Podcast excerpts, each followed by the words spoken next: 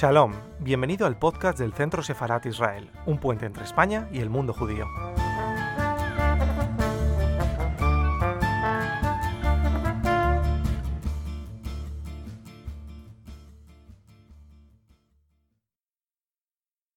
Y estos son los años de su presidencia, en la que habrá tres temas. La relación con Nixon y la energía nuclear y la bomba atómica, en los atentados de Múnich y Yom Kippur. Me parece eh, muy ilustrativa también de su carácter.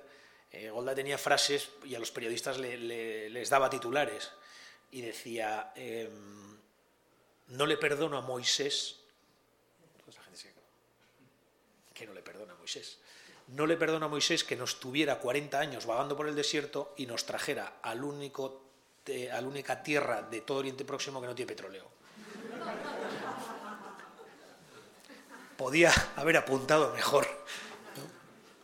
No sé si se lo estaba contando aquí a Nixon, pero este tipo de salidas las tenía, ¿no? Este tipo de salidas las tenía. Y Nixon, junto a Reagan, que serán los dos presidentes que más apoyan al Estado de Israel, eh, Golda se reúne con él para decirle que en el caso de que Israel tuviera, aquí eh, solo le faltó sacar una, gaita y decir que era gallega, porque dijo, en el caso, estos son documentos desclasificados del 14, de que tuviéramos la bomba atómica, le dice Golda, ¿qué haría Estados Unidos? ¿Nos apoyaría? Bueno, Nixon se queda aterrado, porque dice, bueno, eh, me lo está preguntando porque la tiene la bomba atómica, entonces yo no quiero saber nada de esto. Porque si Israel tiene la bomba atómica y se sabe, el siguiente paso era que la Unión Soviética le iba a dar la bomba atómica a Egipto y muy posiblemente a, Siria. Y esto iba a suponer una escalada de la tensión bélica muy alta. Eh, Israel además se había comprometido a no ser el primer país que tuviera armas nucleares en Oriente Próximo. Entonces, Nixon dice, bueno, están Mm, tanteando un globo sonda para saber qué haríamos nosotros en el caso de que dijeran que tienen la bomba, porque a veces simplemente el hecho de decir que la tienes es un arma psicológica hacia eh, todos los demás. Eh, bien, la cuestión del, armamento nuclear fue un momento muy delicado con los Estados Unidos, que al final les dijeron, no digáis que la tenéis y yo no preguntaré si la tenéis. y les ofrecieron armas no convencionales desde, eh, o sea, misiles balísticos que no fueran nucleares para llegar a todas las capitales árabes del entorno. Con lo cual, y Golda lo cuenta después, nuestro objetivo, que era estar eh, protegidos y seguros, lo habíamos alcanzado. Entonces aquí hay una gran discusión sobre, bueno, la bomba atómica Israel la tiene, no la tiene, la tenía. Al final consiguieron reforzar su seguridad con esta negociación que llevó ella, ¿no? Aquí está, Kissinger aquí en primer... Y la simpatía de, Nixon por Golda Meir y por, la, por esa, también esa causa judía, que geoestratégicamente le, interesaba mucho a, los norteamericanos, bueno, hace que tuvieran una, relación muy, muy buena. Esta recuerda un poco a la de Clinton con, con Yeltsin. A mí me recuerda un poco a la de Clinton con Yeltsin, pero en el 69. Eh, bueno, aquí tenía una entrevista que no la vamos a ver. Y esto, y ya este tema de su preocupación por la educación hace que este sea uno de los momentos también que recuerda con más felicidad de su vida cuando le hacen doctor honoris causa de, esta universidad de Barilán, y, eh, porque eh, ella siempre se consideró eh, una, una, mujer, una mujer afortunada por haber podido estudiar. Y decía, si esto sirve de ejemplo para que otras mujeres, claro, estamos en los años 70, en, Oriente Próximo además, decir, para que otras mujeres den ese paso y continúen estudiando, cosa que ya en Israel ya se hacía. Bueno, el doctorado honoris causa este fue de las cuestiones que más ilusión le hizo. Pero llega el gran momento, estos 70, en el 72, llega el segundo momento de la gran crisis de los eh, Juegos Olímpicos, que todos ustedes conocen, ¿no? del ataque que se da, eh, que se realiza contra la delegación eh, eh, olímpica israelí y en el que se producen dos hechos desgraciados, que es que, por una parte, Israel falla en la protección de sus propios atletas, o sea, no consigue desplegar un, un, pues un programa de seguridad alrededor en la Villa Olímpica, también porque, claro, para Israel unos Juegos Olímpicos en Alemania 40, menos de 40 de, 40 años después de las, de, las, de las Olimpiadas del 36 con Hitler, hacía que entre ellos pues, fuese una cuestión difícil de, difícil de manejar. Israel no quería pasarse, los alemanes no querían tampoco que ocurriera nada, pero por otra parte evitaron a toda costa que pareciesen unos juegos eh, militarizados en la Villa Olímpica, cosa que es inconcebible hoy, pues no hacía falta acreditarse para entrar, tenía muy poca protección y a pesar de que había algunas amenazas, no se hicieron, no se hicieron caso. Y se produce el secuestro el asesinato primero de dos, en, el secuestro de dos eh, judíos y posteriormente, eh, bueno, y el secuestro del resto por una facción de la, de la OLP, de Yasser Arafat, ¿no? el septiembre negro famoso. Esto hace que en las negociaciones, al, eh, final los alemanes que, fallan estrepitosamente y peor no lo pueden, no, lo pueden hacer, terminan una tragedia y cuando están saliendo los, los secuestradores hacia una base de la OTAN, bueno, estaban ya en la base de la OTAN, de eh, una base aérea, para abandonar el país, porque ellos pedían la liberación de, cerca de más de 200 presos palestinos en, Israel.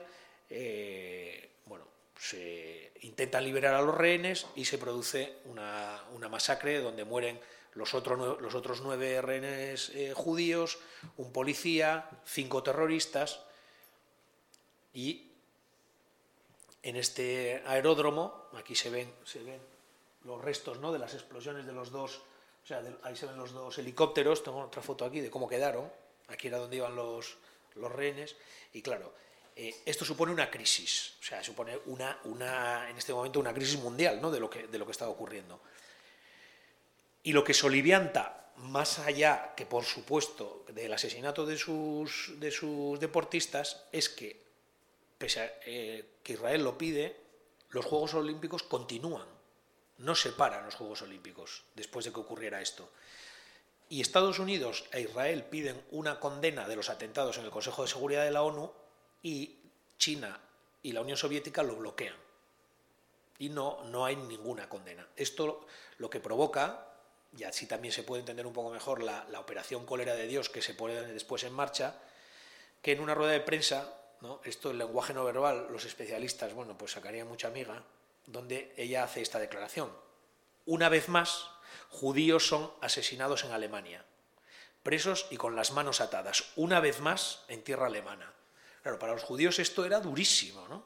Con todo, con todo el debate que había habido en, el país acerca de si Israel tenía que participar o no en las Olimpiadas de Múnich, porque eran en Alemania, eh, del tema de la seguridad, de nuevo mueren. Golda también sufre una gran presión mediática porque tienen una parte de culpa sustancial ¿no? De no haberse impuesto a, los alemanes para la protección de, la delegación israelí.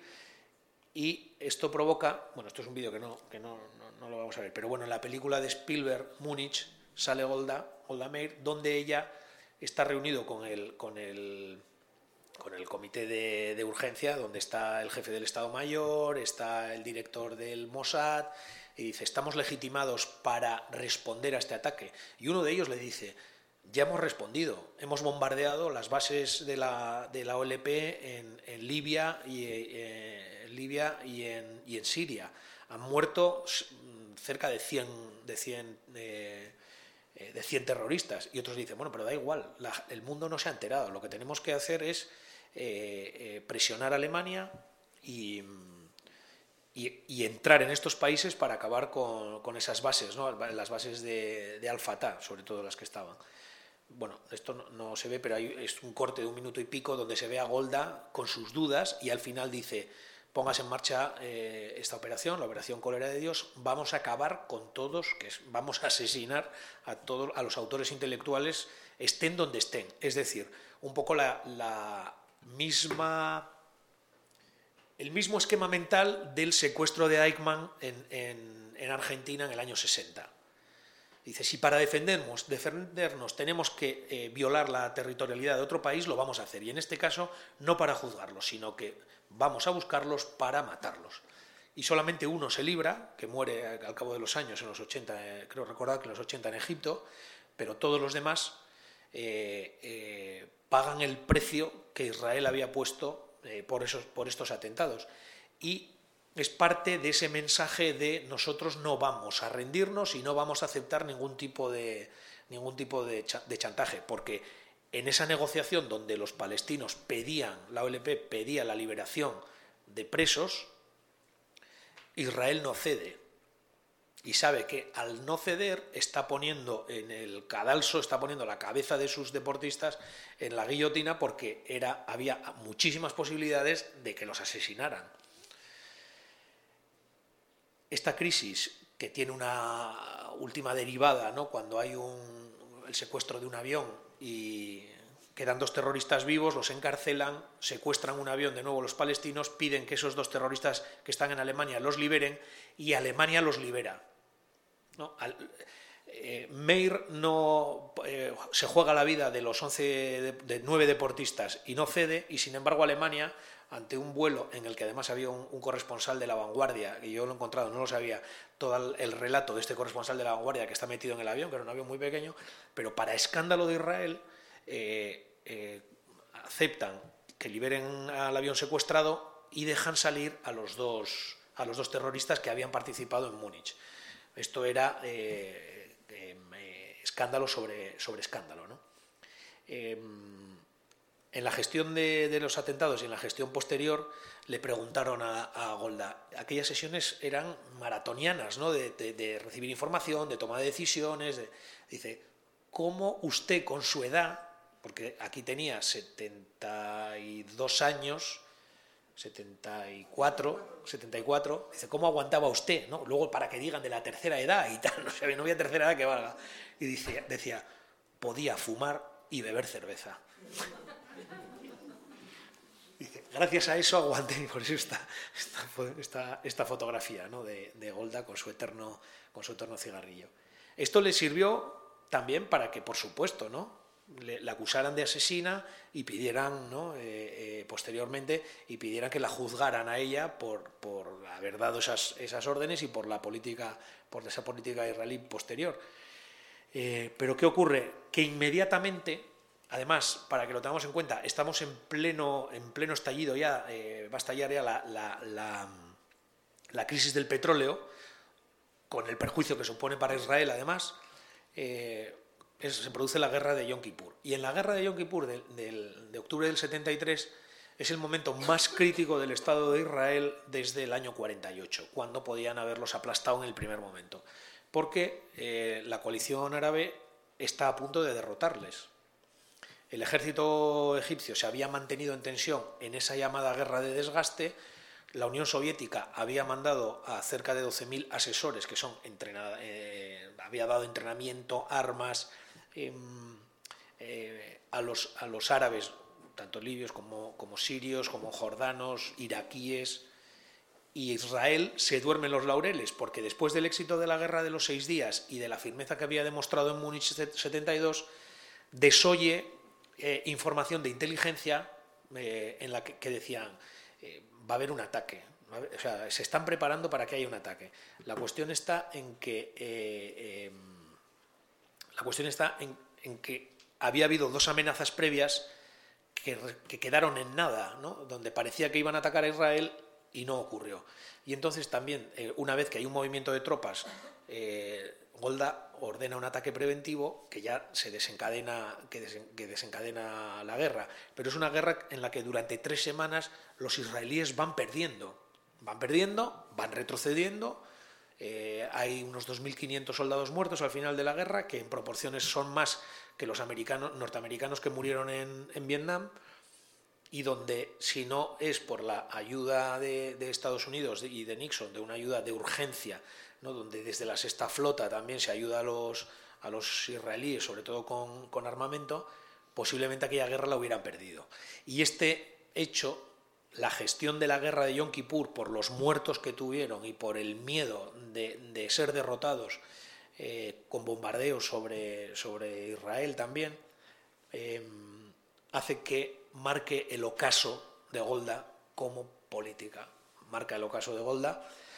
Intentan mantenerla por encima de, de la mala gestión que se hizo de toda la guerra, pero ella se da cuenta de que, al fin, eh, de que había perdido gran parte de su crédito y, de su, eh, y del apoyo popular que, que, había tenido, aunque había tomado medidas de política interna relativas a las huelgas y a los salarios, que eran muy duras y que le acusaban de has dejado de ser socialista, Golda, estás acabando con las huelgas, estás prohibiendo, eh, estás prohibiendo la movilización en contra de Yom Kippur.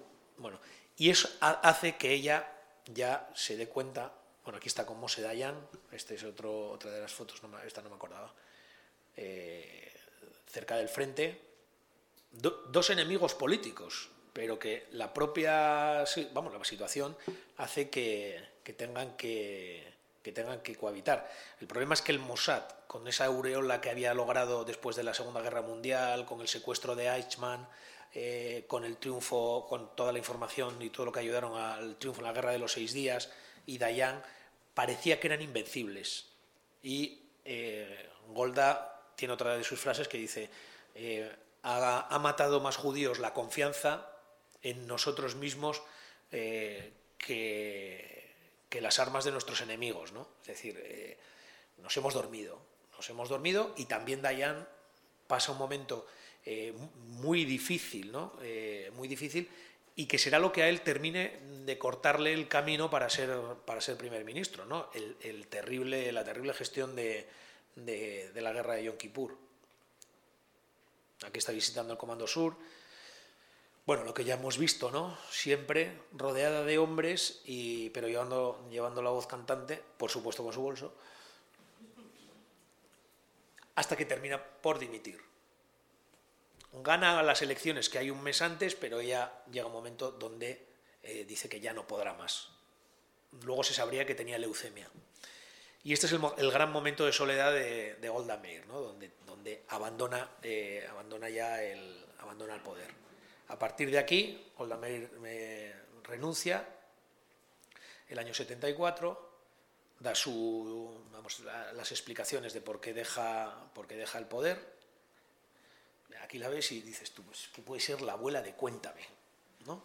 Pues es una de las mujeres más trascendentes en la historia del siglo XX o sea, una, mujer clave, por supuesto, para Israel, ¿no? pero también para, eh, sea, para todo Oriente Medio y para esa Guerra Fría en la que eh, ella no consiguió, no consiguió la paz. Bueno, ella se retira y a partir de ese momento ya se muestra más, eh, bueno, pues más como, esa, como un ser humano liberado de la gran carga que tenía.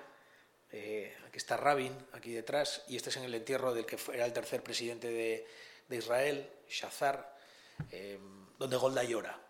Era el, con el que había pasado, era el presidente con, con, el que con el que había pasado toda la crisis de, Múnich, donde Golda llora y donde Golda se manifiesta. ¿no? Que eh, hay otro momento, dice que solamente había, hasta entonces había llorado en, la firma de la independencia y cuando la eligen primera ministra.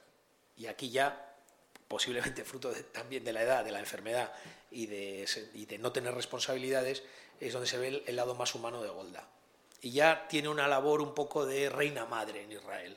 Venían los visitantes, aquí está con, con Margaret Thatcher, que siendo dos mujeres ideológicamente muy alejadas, una mujer de una ideología liberal eh, muy clara, eh, Golda socialista, tenían muchos eh, elementos de, en común.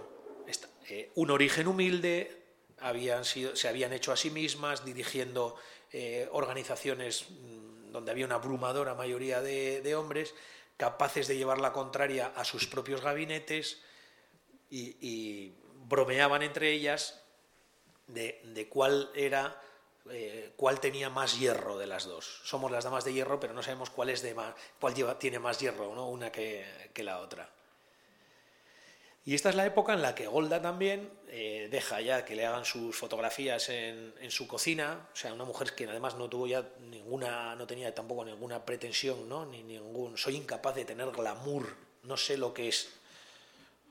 Y estas son fotografías, era un pequeño vídeo también sobre el entierro y eh, le gustaba tenerlo todo tan controlado que hasta diseñó, eh, bueno, le, hicieron varios, varias propuestas y aquí es donde está enterrada en el panteón de los, o sea, en el Monte Herzl de los grandes hombres de, y mujeres de Israel desde que entró Golda. y así termina su vida en el 8 de diciembre de, de 1978.